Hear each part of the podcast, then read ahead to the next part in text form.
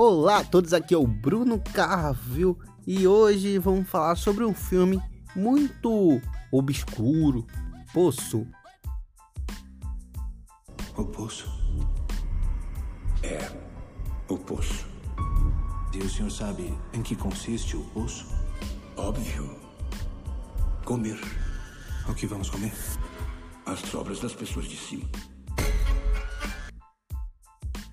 O Poço é uma, um filme é, espanhol feito pelo Galder Uricha. Eu não sou muito bom no espanhol, mas é o nome do cara. Ele que dirigiu o filme O Poço, que tem 1 hora e 34 minutos. É um, um longa-metragem, mas rápido até. O Poço é uma produção incomum, né? É porque é espanhol também. A gente tá acostumado com americanos, inglês, até um pouco dos chineses ali naquelas filmes de luta, mas um filme espanhol não é uma coisa que a gente veja. É um filme de ficção, terror, que se passa num- numa prisão. Bem diferente, é uma prisão fictícia na qual os prisioneiros acordam em uma cela diferente. E essas celas são verticais. Você pode estar em cima ou pode estar embaixo. Pela conta lá do, do filme, existe 333 é, andares. Poderia ser uma referência, como fica dois é, prisioneiros em cada cela, uma referência du duas vezes, 333 666. E dentro dessas celas passa uma plataforma na horizontal, vertical, vertical. Eu sou muito péssimo nesse negócio de direção, mas na vertical desce e sobe uma uma plataforma com alimentos. Quem tiver lá em cima vai comer coisa chique, de boa qualidade. E quem chegar lá embaixo, se sobrar alguma coisa, é sortudo.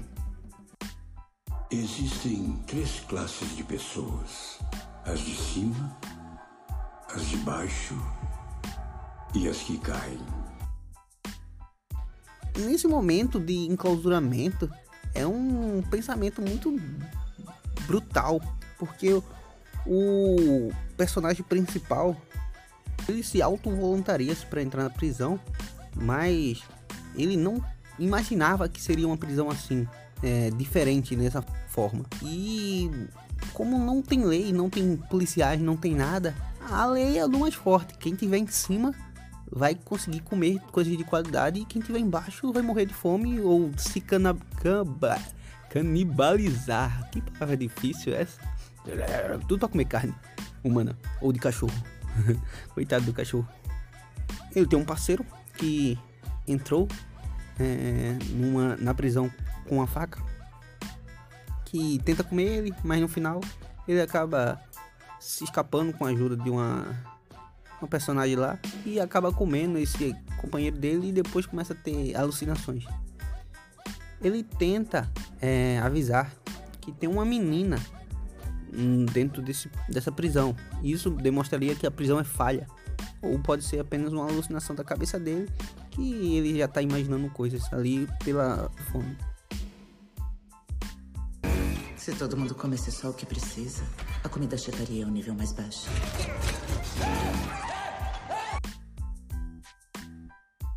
Além da questão da reflexão do enclausuramento, né, também pode se levantar um pouco sobre a fome, um sistema meio de revanche. O ser humano gosta de vingança. Nenhuma, nenhum ser humano acredita mesmo que a gente vai vi- viver. Alguns acreditam, assim, mas no poder das palavras.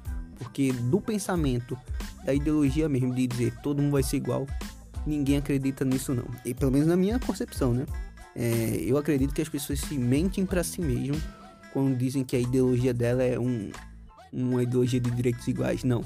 Quem tá embaixo quer ficar lá no topo para mandar e quem tá no topo não quer descer. E isso é, é uma reflexão minha que vai pessoal aí, se vocês concordam comigo ou não.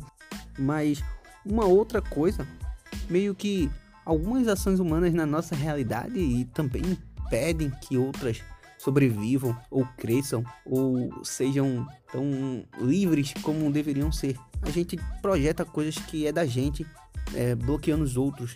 A gente acaba comendo demais coisas que poderíamos dividir, mas a nossa ignorância não deixa. A fome desata a loucura. O Poço é um filme muito dramático. um pouco na questão do terror ali. Tem sangue, tem víscera, tem canibalismo, tem agressão, tem estupro, tem várias coisas absurdas porque é uma prisão que não há escapatória. É uma prisão que, pela sua estrutura ficcional ou não, pode ser comparada até o próprio inferno. Então, é um filme bem legal para se assistir.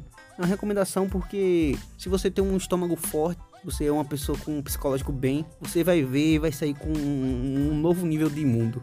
Agora, se você for com uma pessoa medrosa assim, você vai ter o um susto. Então, também serve de filme de terror. Muito obrigado a todos que escutaram esse podcast. A Greia do Bruninho agradece a todos vocês. Se vocês quiserem me seguir em todas as redes sociais, é Bruno Carville. K-A-R-V-Y-L.